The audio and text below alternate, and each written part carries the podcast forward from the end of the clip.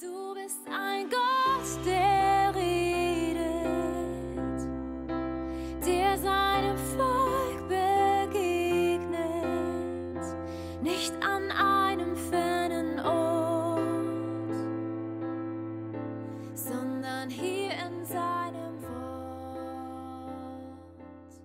Wir haben uns ja schon jetzt äh, einige Zeit, einige Wochen mit David beschäftigt und heute, wie gesagt, der siebte Teil. Heute geht es weiter in 1 Samuel Kapitel 18. Ganz kurz nochmal zur Erinnerung.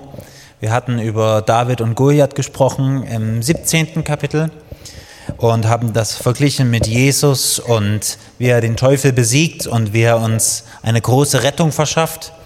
Dann haben wir darüber gesprochen, dass nachdem der Goliath besiegt wurde, David und Jonathan einen Bund miteinander geschlossen haben, dass ihre Seelen sich verbunden haben, genauso wie sich unsere Seele mit der von Jesus verbündet. Und wir haben die verschiedenen Bündnisse von David und Jonathan angeguckt. Das war hier in Verse 1 bis 4 und dann noch ein paar andere Bibelstellen. Und jetzt geht es weiter mit den Versen 5 bis 8. Ich lese die mal vor. 1 Samuel 18, Verse 5 bis 8. Und dann bete ich. Okay, und David zog aus zum Kampf. Überall, wohin Saul ihn sandte, hatte er gelingen, so dass Saul ihn über die Kriegsleute setzte. Und er gefiel dem ganzen Volk wohl, auch den Knechten Sauls. Es geschah aber, als sie heimkamen, als David von der Schlacht der Philister zurückkehrte, dass die Frauen aus allen Städten Israels mit Gesang und Reigen dem König Saul entgegengingen, mit Tambourin, mit Jubel und mit Triangeln. Und die Frauen sangen im Reigen und riefen, Saul hat seine Tausend geschlagen, David aber seine Zehntausende. Da ergrimmte Saul sehr, und dieses Wort missfiel ihm. Und er sprach, Sie haben dem David Zehntausende gegeben und mir Tausende. Es fehlt ihm jetzt nur noch das Königreich. Und Saul blickte neidisch auf David von jenem Tag an und forthin. Vater, wir danken dir für diese Begebenheit aus dem Leben Davids.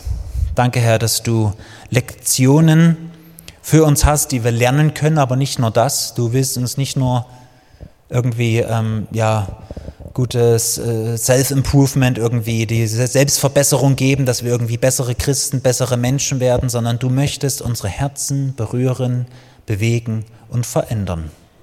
Herr, und das kann keine noch so toll vorbereitete und ausformulierte Predigt, das kannst nur du durch deinen Geist. Und darum bitten wir dich heute Nachmittag, dass du dieses Werk in unseren Herzen tust, durch den Geist Gottes, durch das Wort Gottes schaffst du in uns etwas, was ja Jesus verherrlicht und Jesus ähnlicher wird. Und wir bitten dich ganz besonders, dass diese, ja, dieses, ähm, ja, dieses Werk des Fleisches, Neid, aus unseren Herzen mehr und mehr herausgeliebt, heraus entfernt wird durch, das, ja, durch dein Wirken, so dass wir einander begegnen können, neidlos und wirklich lieben können. Danke, Herr, dass du uns in dieses Ziel führst, dass du unser guter Hirte bist. In Jesu Namen. Amen. Okay, also David hat ein, äh, ein militärisches Wunder quasi erlebt. Er hat den, den Erzfeind, den, den Oberbösewicht, den Endgegner der Philister, hat er erledigt und hat ihn den Kopf abgeschlagen und ähm, brach eine Zeit an der militärischen Vorherrschaft Israels. Und weil natürlich äh, David so diesen großen Sieg errungen hatte, hat dann der König Saul gesagt, okay, ich setze dich als General, könnte man sagen, ein, ich setze dich über die Soldaten, über die Armee und du darfst vor ihnen ausziehen und darfst quasi weiter im Krieg kämpfen. Und dann lesen wir hier, dass sie zurückkamen von dieser, von einer der Schlachten gegen die Philister und da standen dann nun die Frauen, die sich gefreut haben, dass ihre, ihre Soldaten, ihre Männer quasi siegreich zurückgekehrt waren und sie haben vor Freude gesungen und getanzt und haben spontane Lieder äh, gedichtet und sie haben gesungen, Saul hat seine Tausende geschlagen, David aber seine Zehntausende. Und das war der Anlass für Saul, neidisch zu werden auf David. Und wir lesen in diesem Kapitel, das ganze Kapitel 18 eigentlich ab hier, wie sich diese Beziehung zwischen Saul und David immer weiter verschlechtert. Und der letzte, ich glaube, es ist der letzte Vers, könnt ihr mal gucken, der letzte Vers in diesem Kapitel ist dann, ähm, und David, wo, äh, Saul wurde der Feind Davids von diesem Tag an. Steht das da? Hilf mir mal kurz. Letzter Vers im Kapitel 18? Vorletzter Vers. David wurde zum Feind für Saul. Also die Beziehung erlebt, äh, die Beziehung zwischen den beiden erlebt einen rapiden Sturz, ja, die äh, wird quasi so schlimm, äh, sie geraten in einen Strudel, der, wo sie auseinandergetrieben werden und wo es letztendlich so weit ist, dass nicht mehr Goliath oder die Philister die Erzfeinde von Saul sind, sondern dass er David als seinen größten Feind ansieht. Und das alles beginnt mit einem neidischen Blick von Saul.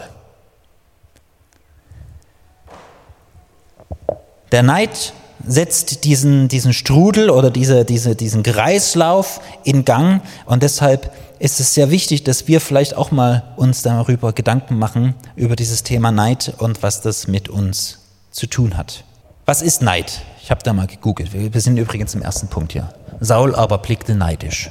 Neid ist das Gefühl, das jemanden befällt, wenn ein anderer einen Besitz oder Vorzug hat, den man selbst gern haben möchte.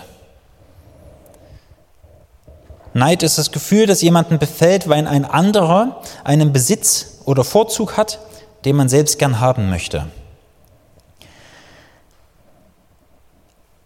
Obwohl David ein sehr treuer Soldat war. Wir wissen ja, Treue war ja eins der Hauptkennzeichen äh, von Davids Charakter. Und er war ein sehr treuer Soldat. Er hat Saul und auch seinen Sohn geliebt und er war wirklich hingegeben für Israel. Der war richtig ein Patriot, könnte man sagen, ja. Äh, damals war ja noch Geistliches und Patriotismus sehr vermischt. Aus diesen Zeiten sind wir ja zum Glück raus. Aber ähm, er, war ein, er war ganz für die Sache Gottes, ganz für die Sache Israels. Und nicht im Traum hätte er sich irgendwie vorgestellt oder hätte er irgendwie Pläne geschmiedet, dass er Saul stürzt.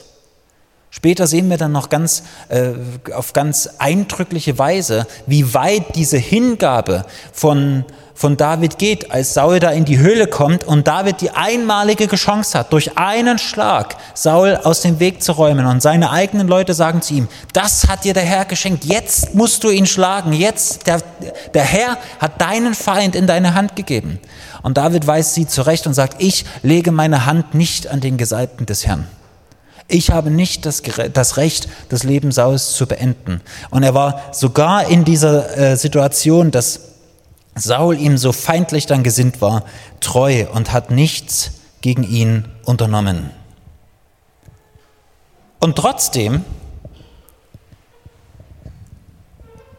obwohl David ja eigentlich Saul nur gedient hat, er war quasi der Sechser im Lotto. Ja, wenn du so jemanden im Team hast, das ist der Sechser im Lotto. Das ist, äh, das, ist das Beste, was dir passieren kann. Aber der Neid in dem Herzen von Saul bewirkt, dass sich Saul gegen ihn wendet. Ganz kurz, ganz grundsätzlich über Neid. Wir hatten ja schon die Definition gesagt. Am Neid ist nie die Person schuld, auf die man neidisch ist. Weil wenn sich Neid anfängt in unseren Herzen breit zu machen, dann mm, merkt man das ja, beziehungsweise wenn man nicht ganz abgestumpft ist, kriegt man das ja mit. Und die, der erste Reflex ist, die andere Person ist schuld. Ja, wenn die andere Person nicht so ein gutes Auto fahren würde, wäre ich ja auch nicht neidisch auf dieses Auto. Und das ist natürlich ein Trugschluss, weil wo fängt es an, wo hört man auf? Und das ist eine Verschiebung der Verantwortung. Die andere Person ist nie schuld daran, dass du neidisch bist. So, das ist erstmal so das erste Grundlegende, was ich kurz äh, erklären wollte. Denn jeder von uns, sagt, äh, ich glaube Paulus im Römer 14, jeder von uns muss für sich selbst Rechenschaft ablegen vor dem Richterstuhl Christi. Jeder von uns für sich selbst. Nicht für deinen Ehepartner, nicht für deine Kinder, nicht für Mama und Papa, nicht für den Chef, nicht für sonst irgendwen, auch nicht für den Bundeskanzler oder sonst was, sondern nur für dich selbst.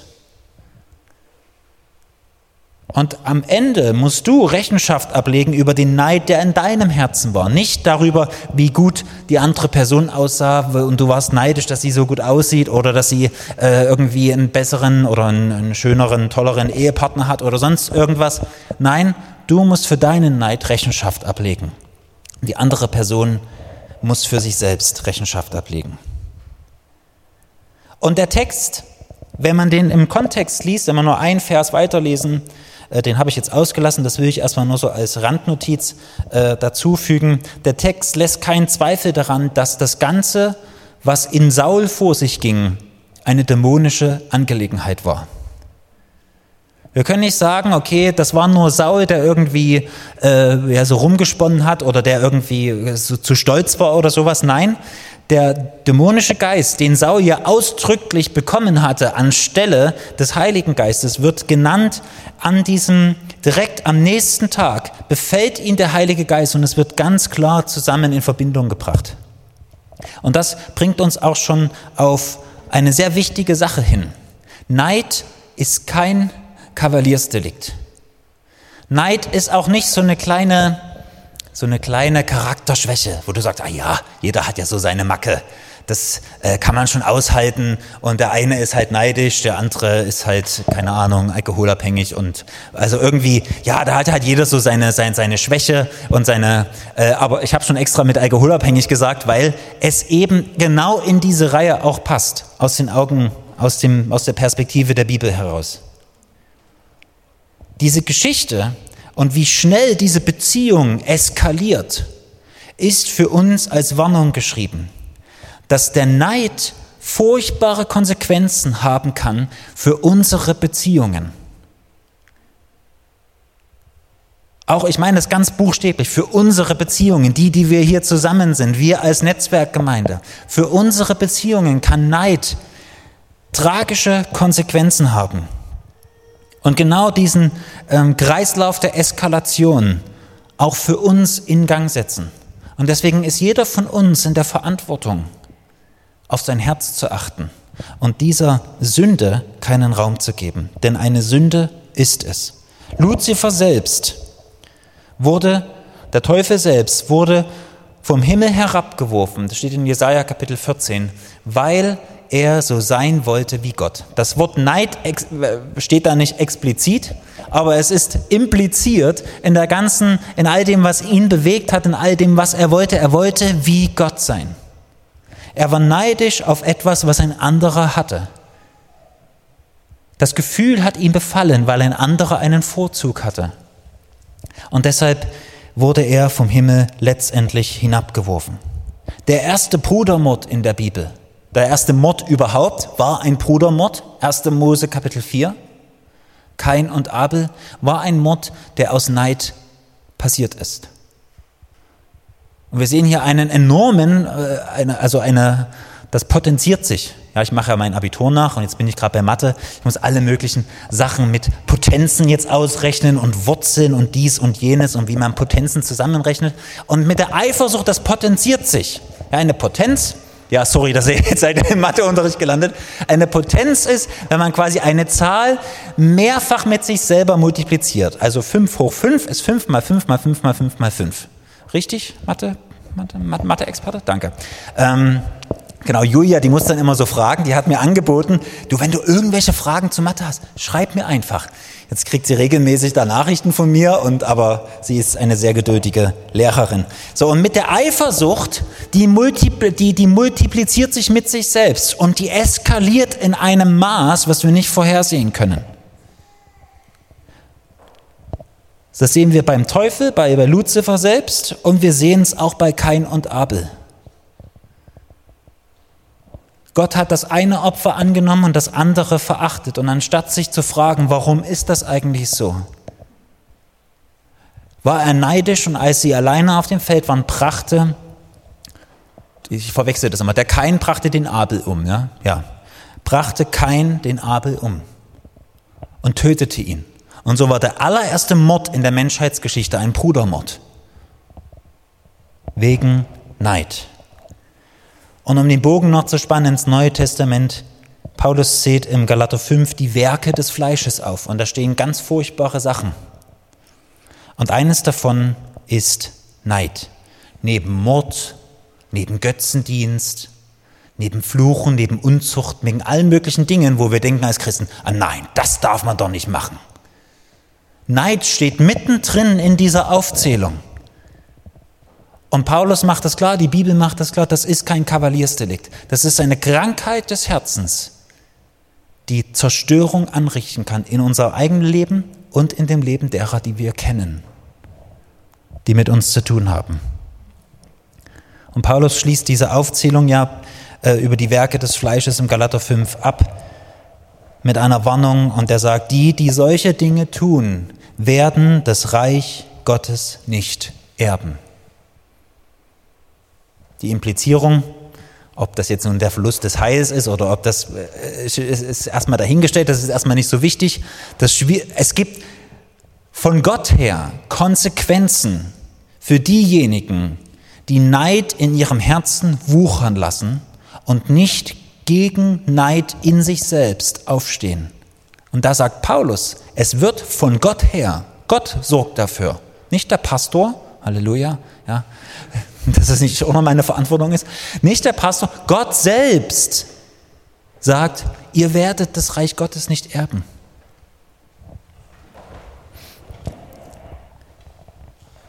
Und deshalb sind wir so klug, dass wir uns mit diesen Themen auseinandersetzen und dass wir darüber reden. Zweitens, Lehrer Ruhm. Ja, ihr habt schon gesehen, ich bin heute so ein bisschen auf dem Lampentrip.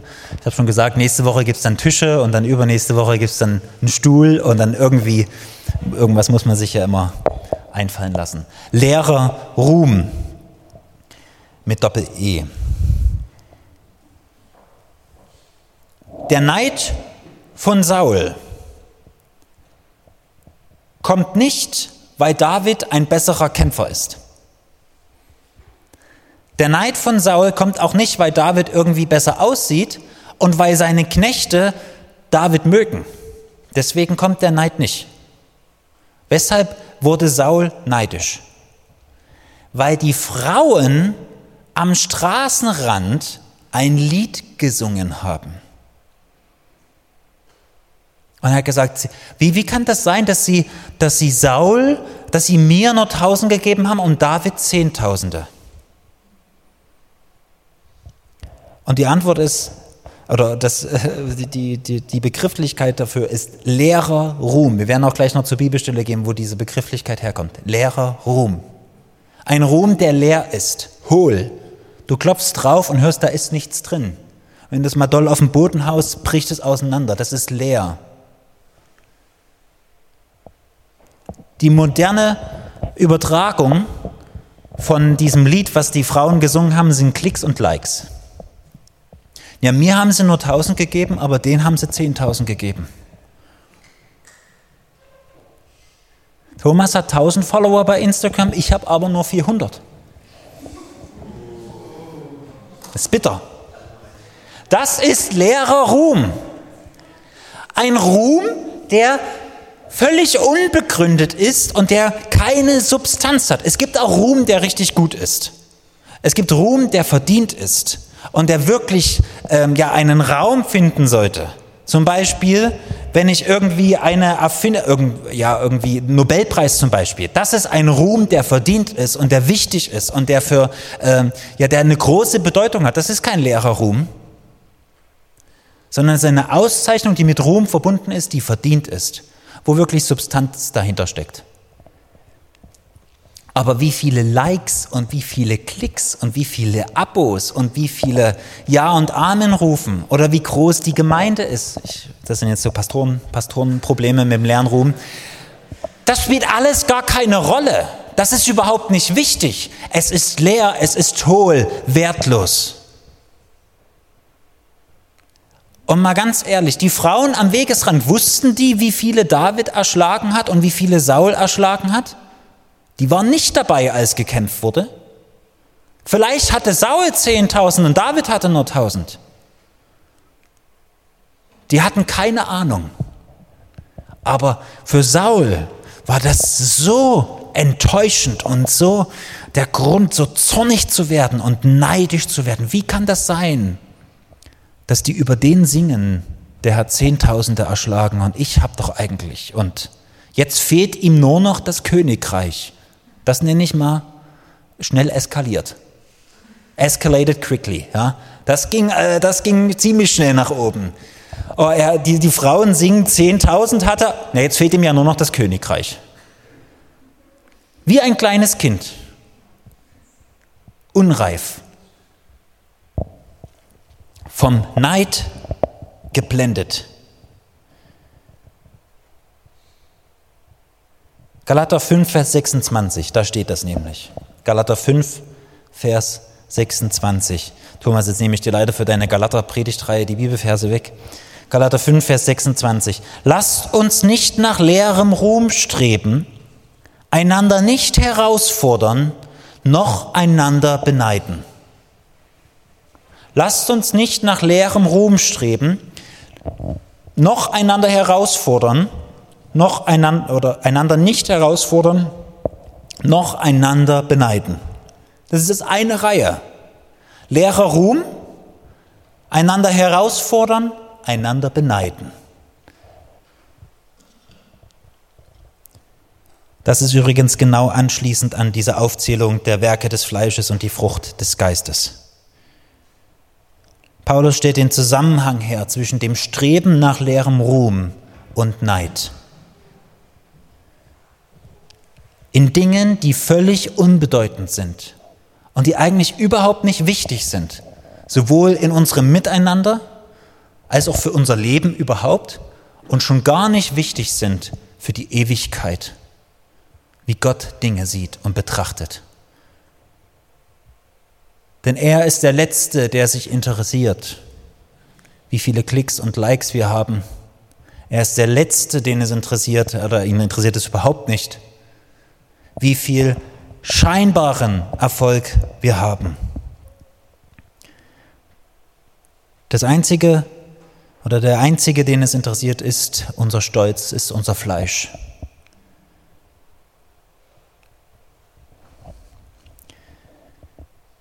Und dieses einander herausfordern bedeutet nicht, ich fordere dich zum Schach heraus oder komm, lass uns Tischtennis spielen, ich fordere dich heraus. Nein, es geht hier ganz konkret um diesen leeren Ruhm.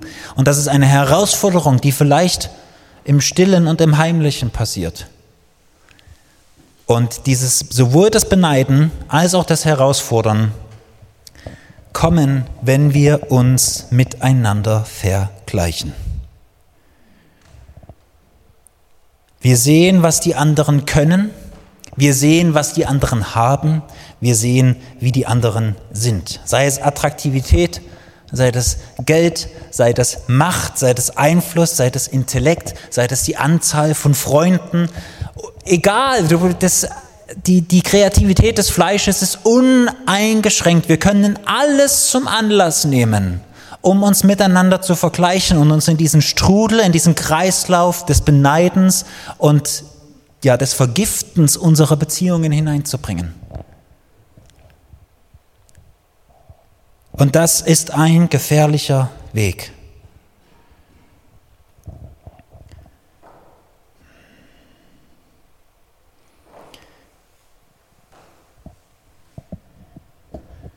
Im Kern davon steckt eine Gottvergessenheit. Ich sehe nur noch den anderen und ich sehe vor allen Dingen mich selbst. Und was Gott denkt, was Gott fühlt, was er, was er in seinem Wort gesprochen hat, wie er die Sache einschätzt, spielt keine Rolle mehr. Und es ist diese Gottvergessenheit, die uns in diese Falle tappen lässt.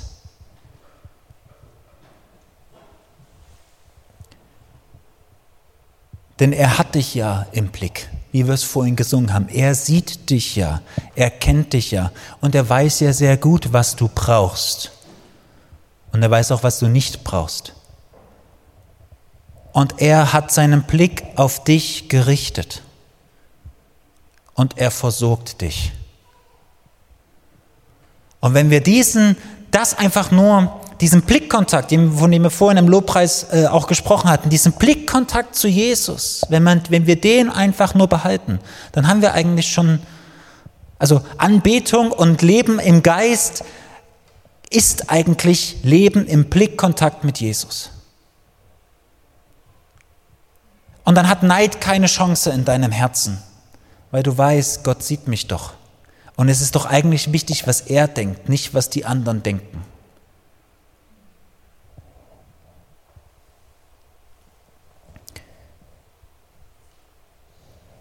Du kannst jetzt gerade in diesem Moment zufrieden sein.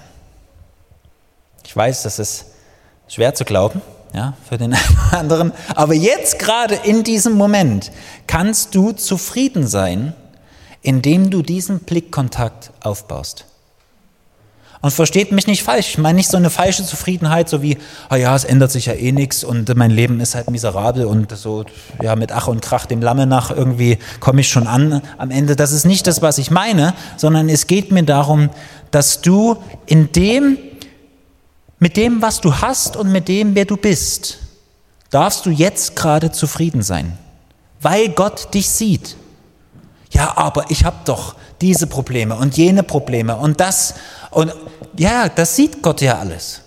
Gott sieht dich in deiner Schwäche, Gott sieht dich in deiner Unreife, in deiner Überforderung, Gott sieht dich in deiner, ähm, vielleicht wenn du krank bist, Gott sieht dich genau gerade da, wo du bist.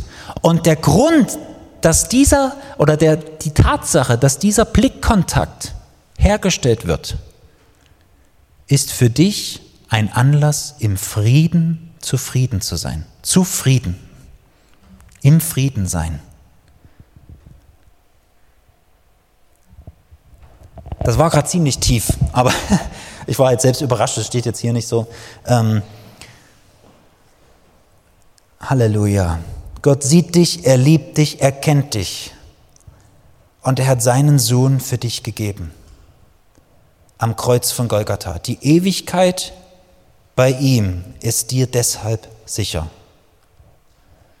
Und diese Gnade, die wir empfangen, indem wir auf Christus schauen, ist dieselbe Gnade, von der Paulus im Philipper Kapitel 4 steht.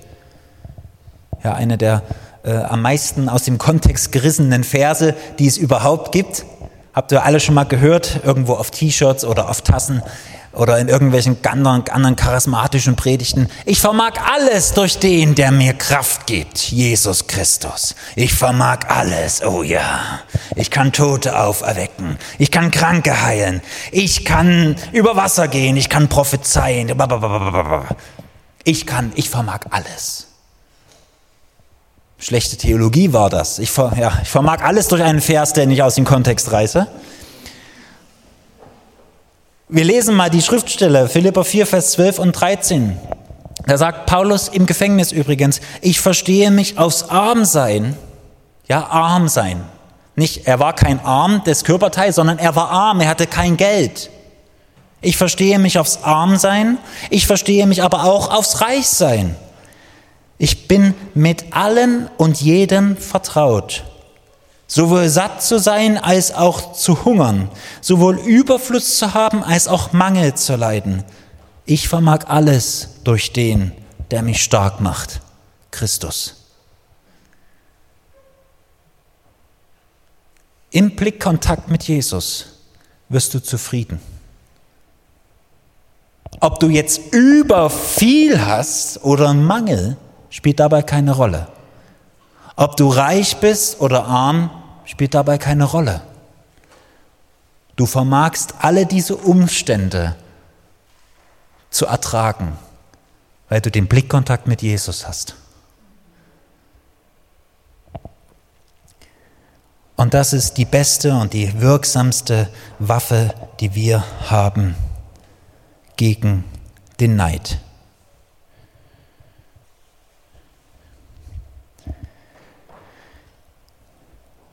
Dann gibt es noch eine, einen anderen Ansatz, es gibt ja so verschiedene Kategorien. Das, habe ich mir vorhin, kam das auch im Lobpreis irgendwie so zu mir. Es gibt verschiedene Kategorien, auf die wir neidisch sein können. Es gibt Dinge, auf die wir neidisch sein können, die können wir nicht ändern. Es gibt, da können wir einfach nichts dran machen. Keine Ahnung, ich habe glattes Haar, oh, hätte ich nur so schöne Locken wie Jonas. Ich wünsche mir so sehr Locken, bei, also bei Frauen ist ja immer sowieso immer die falschen Haare. Haben sie Locken, wollen sie glatt, haben sie glatt, wollen sie Locken. Und es ist immer, es ist immer verkehrt und daran kannst du, kannst du nichts ändern. Ja, vielleicht zum Friseur gehen und äh, kosmetisch irgendwie äh, für eine Zeit lang äh, was verändern, aber nicht auf Dauer. Dann gibt es aber auch Dinge, auf die wir vielleicht auch manchmal neidisch sind, die können wir durchaus ändern. Und über die will ich auch noch mal ganz kurz sprechen. Dich in deinem Neid darüber zu ärgern, das ist ja eine Form von Ärger, es ist ja im Grunde Hass. Ich lehne den anderen ab, weil der mehr hat oder einen Vorzug hat, den ich nicht habe. Dieses Ärgern ist eine Energie. Ja, mit so einem Ärger ist ja immer Energie verbunden. Und diese Energie kannst du aber auch anders nutzen. Ja, jetzt, jetzt wird spannend. Diese Energie, die du zum Ärgern aufwendest, wo du dich so richtig aufregst, wie kann das sein? Die kannst du auch für was anderes nutzen.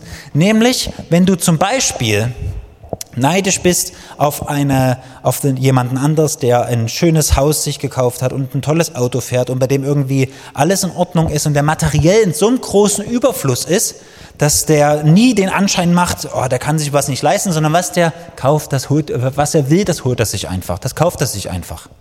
So, stellen wir uns mal vor. Ich bin ja da nah dran an dieser Situation. Heute bin ich nicht. Äh, so, jetzt könnten wir Jetzt haben wir die Möglichkeit zu sagen, okay, das ärgert mich. Warum hat der das? Warum kann der David so reich leben? Muss sich nie eine Platte machen, fährt immer hier, äh, chattet äh, nach Australien und sonst wohin und lebt in den besten Hotels und so weiter. Warum darf der das und ich darf das nicht? Meistens ist der Grund, weshalb Leute viel Geld ausgeben, darin zu suchen, dass sie viel Geld verdient haben. Ich weiß, jetzt wird's ganz, ganz tief philosophisch. So. Und wie verdienen Leute viel Geld? Es gibt ein paar Ausnahmen, aber die normal, das normale Leben bedeutet, viel Geld verdiene ich, indem ich viel arbeite. So, wenn du mehr Geld verdienen willst zum Ausgeben, musst du mehr arbeiten oder musst was anderes arbeiten oder musst dich weiterbilden oder sonst wie. Du stehst in der Verantwortung, deine Situation selbst zu verändern. Du kannst selbst anfangen, diese Energie des Ärgers und des Neides zu nehmen und in etwas Sinnvolles hineinzu, äh, hineinzulegen. Sei es einen Schulabschluss nachholen, wie ich, äh, oder, äh, oder, oder, oder ein Studium anfangen oder irgendwie eine Weiterbildung oder dich woanders bewerben, wo du mehr Geld verdienen würdest ja, aber das ist ja so mühselig und dann muss ich da zum Vorstellungsgespräch und da sind ja, wer weiß, wie die Kollegen da sind. Überleg dir, was du willst und dann entscheide dich, wie du dein Leben gestalten willst. Ich weiß, das ist ein bisschen herausfordernd und nicht ganz so tröstend und kuschelig wie das andere, aber du kannst bestimmen, wie du dein Leben verbringen möchtest. Und wenn du dir mehr leisten möchtest, wenn du mehr Geld ausgeben möchtest, mehr Geld haben möchtest, dann arbeite dafür. Und wenn du an deinem Job nicht so viel Geld verdienst, besorg dir einen anderen Job. Wenn du sagst, da habe ich nicht die Bildung dafür, dann lern was. Wir leben in einem der reichsten und besten Länder auf dieser Welt mit so vielen unbegrenzten Möglichkeiten. Wir können alles machen. Wir können wirklich alles machen. Wenn du Astronaut werden willst, es geht. Ja, verrückt, ja? Es geht. Ist kein leichter Weg, dauert sehr lang, aber es funktioniert. Und du kannst das nutzen. Anstatt neidisch in deiner Bude zu hocken und irgendwie so krummelig zu sein und den anderen missgünstig anzuschauen, kannst du selbst losgehen und selbst handeln und aktiv werden. Amen.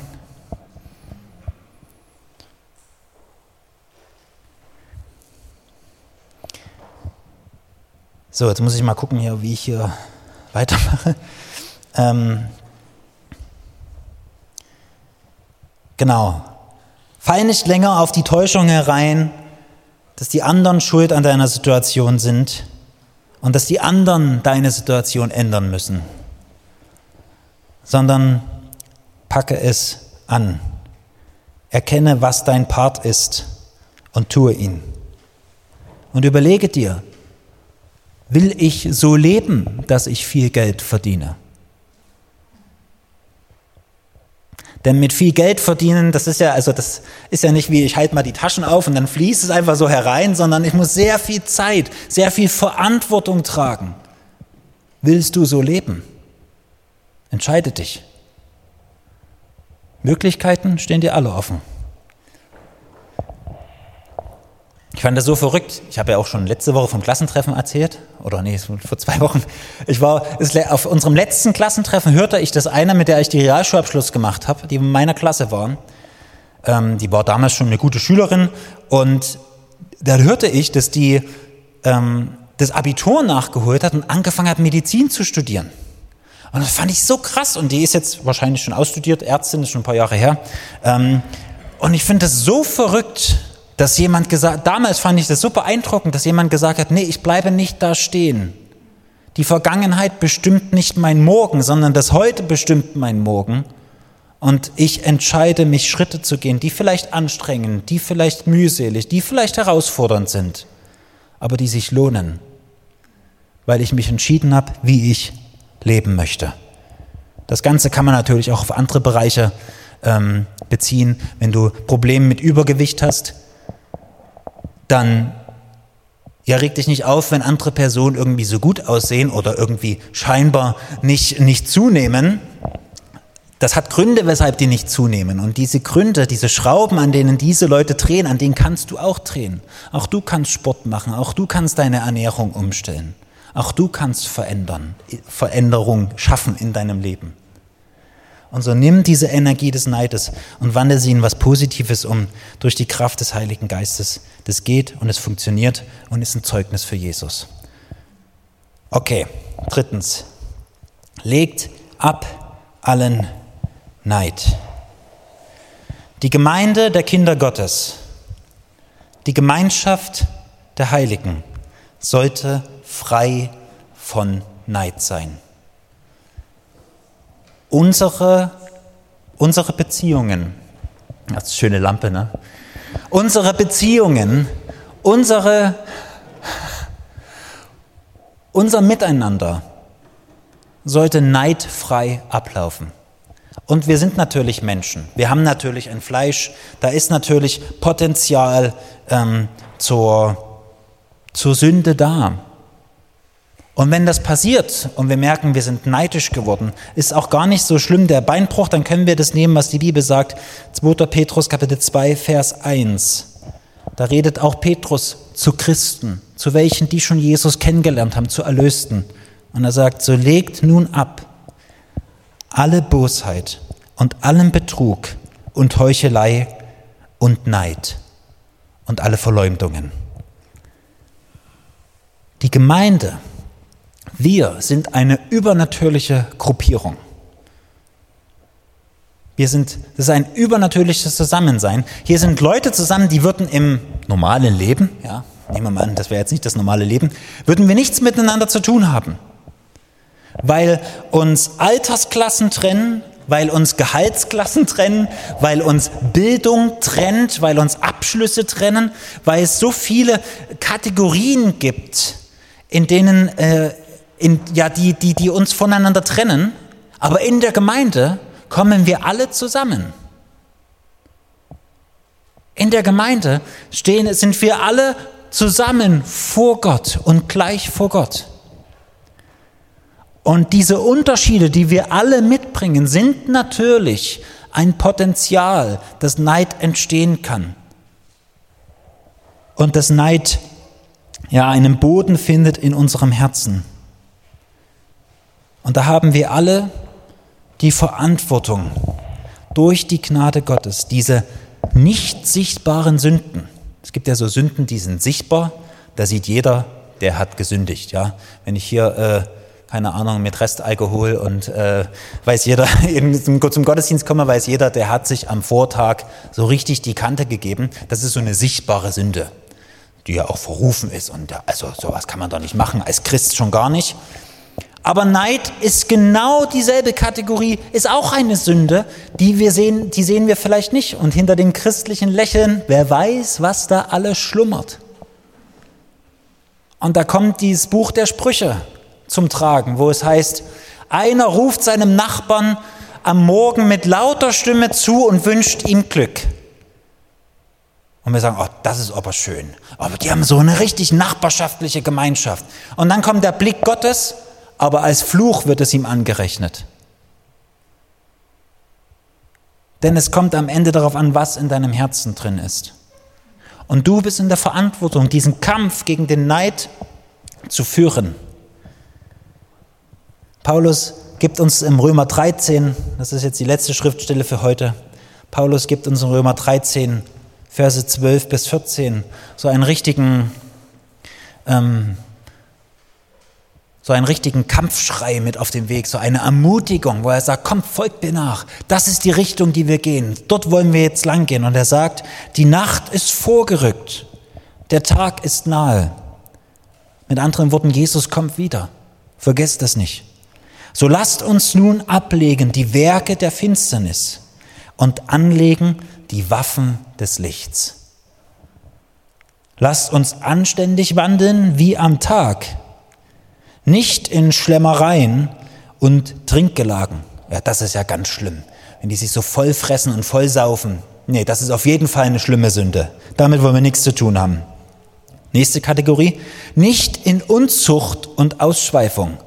Das ist noch schlimmer. Also dann hier so rumhuren und hier äh, sexuelle Freizügigkeit und so weiter. Nee, das ist wirklich eine ganz schlimme Sünde. Damit wollen wir auch gar nichts zu tun haben. Und jetzt schaut mal, was in dieser Aufzeichnung kommt als letztes. Nicht in Streit und Neid. Das stellt Paulus in eine Reihe mit Trinkgelagen, mit Ausschweifung, mit Unzucht, Streit und Neid. Es ist genau dieselbe Kategorie. Es ist ein Werk der Finsternis. Etwas, was wir ablegen sollen, wo wir dagegen ankämpfen sollen. Sondern zieht den Herrn Jesus Christus an und pflegt das Fleisch nicht bis zur Erregung von Begierden.